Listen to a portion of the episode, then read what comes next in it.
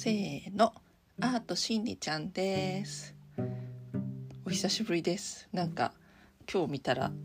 前回の放送は3月の初めでしたね。だいぶ時間が経ってしまいました。もう4月の終わりに近づいています。なんだかあっという間の3月4月でした。えっと今日は何の話をしようかなと思った時に、えー、昨日ちょっと踊りの生徒さんにお話しした話を皆さんにシェアしたいなと思ってこの時間を取りました。その前にですねあの私というか皆さんなんかデトックスしてますかね？なんか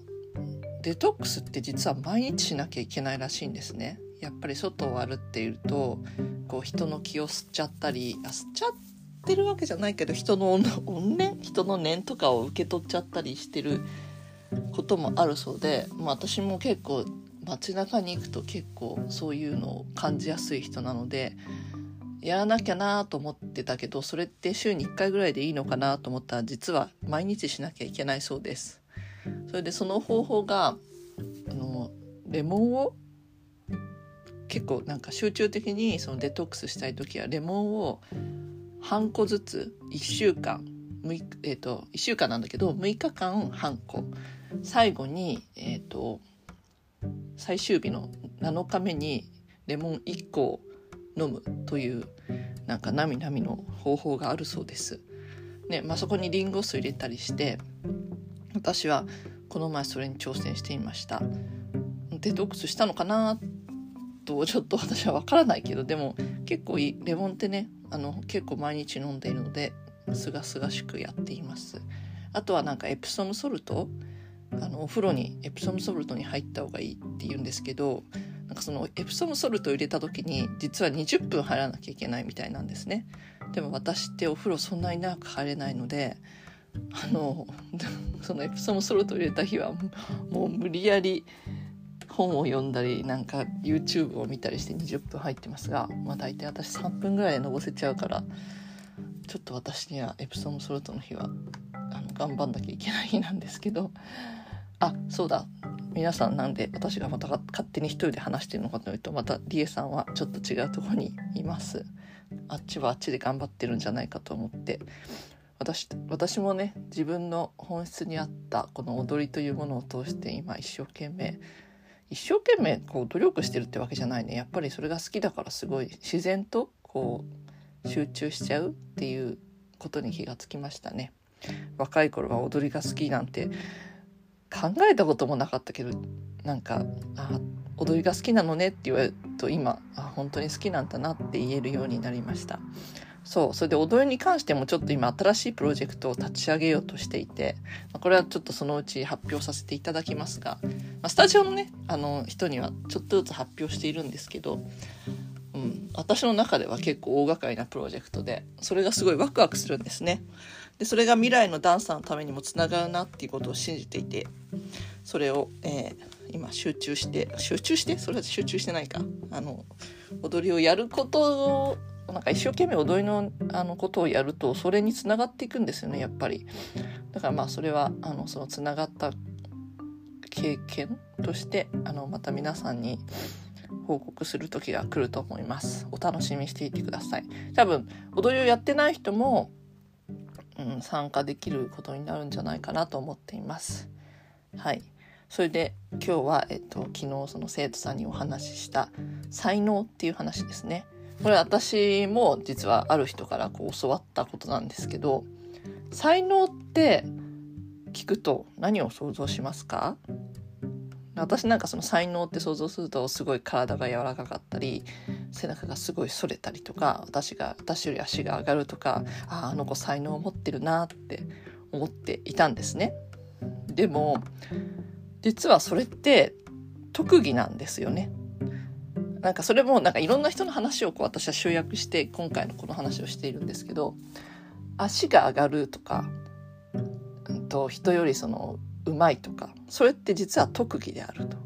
その特技を生かした環境にまあこれは踊りのこととしてあの話していますけどこれが別にサッカーとかでもいいんですよ人より足が速いとか、うん、ボールのこう感覚をつかむのがうまいっていうのもその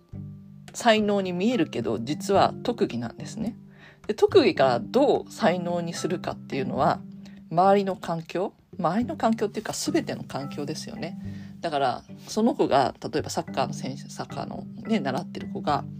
足が速くてもうこの子は有能なね有望か、えっと、将来ねいい選手になるって思われてもその子のやる気やその周りに親のね協力やあとは例えば大会に出あちょっとこっちの遊びしたいから大会に出ないってなるとそれはただの特技になってしまって才能にならないっていうことなんですね。全てが整って才能ということ。だからまあこれね多分ねあの私の生徒さんにお話ししたんですけどこれって私の話もそうなんですよ。だから自分から学んだことなんですけどあ私って才能ないわって思ったんですよ。ね、そんな体がすっごい柔らかいわけでもないし足がそんなに上がるわけでもないと。まあでもその時にあ私ってもしかして才能はあるかもって受け止め始めたんですね。どうしてかっていうと、ね、足は上がらなくてもやる気はある、ね、親は協力してくれてる、まあ、私自身はその親がやってるっていうところに生まれてきたのでもっと何て言うんだろう。前世から約束してきたというか前世からやりたいと思ってきたんだろうけどあのだからそういう今ある環境を全てこう言葉はちょっと悪いかもしれない。利用してすることで才能って才能になるんだなって思いました。だからどんなに例えば年を取っていても、ね、踊りが好きでやる環境があってやる気があってで、まあ、まあ家族も協力してくれるってなったらあなたももちろん才能があるんです。それは特技じゃないんです。もう才能になっちゃう、うん、だから本当にね特技としてすごくいいものを持っていても才能にならない子っていっぱいいるっていうのを私は見てきているのであこれからはその才能がある子が増えていってほしいなって全てのね環境が整って本当にやる気 やる気があってって言ったら失礼かもしれないけどやる気がいいようにこう結果を生み出していく。結果ってそのね順位とかじゃなくてそうやって結果として踊りに携わ携わっていける。携わっていけるって別に仕事としてとかじゃなくてその何て言うんだろう踊りとこう舞台とかに立ついろんな舞台に出る楽しんで踊りを続けられるっていうのが才能がある子なんだなっていうことが思いました。でましてやそのこれからの時代あのなんて言ったらいいのかなまあ古い話をすると私がねあの911だから相当昔ですよね。911の時にぐらいの時にニューヨークにその留学した時にもうほんと初めの方に言われたんですよ。日本はアメリカより50年遅れてる。イギリスより100年遅れ遅れてるんだって。で何のことかなって思ったけど今、まあ、もう50年とか100年とかもうちょっとねインターネットが普及してちょっとそれよりはね遅れてないにしてもあ本当に遅れているなって部分が思うんですよ。一生懸命やっててもね。でそのなんでね50年100年遅れてるかなっていろんなところでこう感じるんですけど一つのところで感じるのはやっぱりイギリスとかアメリカってもうこれからなんつうのもうだいぶ前からですよね。ずっと前から個性の時代なんですよ。個性豊かにアーティストっぽい子がやっぱりなんかすごい光ってる。でそれを尊重してくれる。例えば学校だったらその日本みたいに部活みんなやれみたいなことじゃなくてどんどん好きなことやりなさいってそういうことの方が輝いていってどっちかっていうとみんなと一緒の部活やってる方がなんかちょっとダサい子の集まりみたいな 感じのところがアメリカ私がね私は経験したアメリカですよ。私が経験したアメリカはあって。だからあその何て言うんだまあ私が日本の教育に携わってないから何とも言えないけどそのね中学校ぐらいの時に、まあ、思春期が来て飛行に走るとかの理由でもしかして部活をやらせているのかもしれないけど実は得意なことが一つあったらそれを伸ばしていってそれが光ることがアメリカとかでよしよしすごくいいとされているんですよ。みんなと同じになるっていう教育、まあ、私がそういう小学校とか中学校、ね、日本の教育はもうなんか髪の毛はみんな同じじゃなきゃいけないみたいな。まあ、アメリカとかそのイギリスは最初からねいろんな人種がいるからそういう髪の毛同じにしろとか、まあ、なんて根本的にできない話なんだけどでもだからこそ個性を生かさなきゃだなんかダメよみたいな感じの教育だったのに日本じゃ真反対でこれからはねいろんなスピリチュアルの人が言うけど全員がアーティストなんですよ。別に踊りとか関係なく。全員が自分の個性をこう光らせていかなきゃいけない。自分の個性というか個性がなくてもいいんですよ。別に何でもいいの。ただ日々のことで自分を光らせていかなきゃいけないっていうことになるんですよ。そういうふうに未来がなっていくって言われてるのにうん。それを利用しない利用利用といった言葉悪いかな。それをこう表現しないのはなんかあやっぱり日本って遅れてるんだなって思っちゃうんですね。まあちょっとこれはちょっとなんつうのあの皮肉に取らないでほしいんですけどそういうなんつう私は経験をして私のねあの体験なので別に皆さんにそれが当てはまるとは思わないしもちろんね部活とかで成功してあの音楽家になってる知り合いも私はいるしあの他にもねスポーツ選手とかになってる人ももちろんいるからそそれはあれじゃないけどでもそれって一一握りの人じゃないですか。あとはなんか時間潰し に見えちゃうんですよ。これ今回超皮肉の回になっちゃうな。ダメだ。それはちょっとあの特別あの気にしないでください。もし嫌な人は聞かないでいいんですけど、でもそうやってやっぱり一握りになるためにはみんなどっかで一握りの人に憧れてるじゃないですか。だからみんなアイドルとかに憧れるわけだし、その一握りになるためには自分のそのある意味特技を生かさなきゃいけないなって思うんですよ。特技を才能に伸ばして才能に変化させてていくことによってやっぱり人より違うことを輝いていくことになるんだなって思ってるんですね。でまあ多分日本の教育としてそのみんな一緒にねやることはもちろんすごくそれの美美美点っていうあと利点というか美徳っていうのはすごいあると思って私もそれは全然しょうがないなと思うんですけどそれをやっぱり一人の個性を殺しちゃいけないなっていうのはすごい思っていてでまあそれがすごい未来何もかもが全てのことが全部未来の良い方にいってるっていうことはあの皆さん言うので別にそれが無駄な時間とは思わないけどでもこれからの時代やっぱ50年100年日本が遅れているんだったらちょっとでも個性を伸ばしていってほしいなっていうのが私のあの願いなんですよね。そ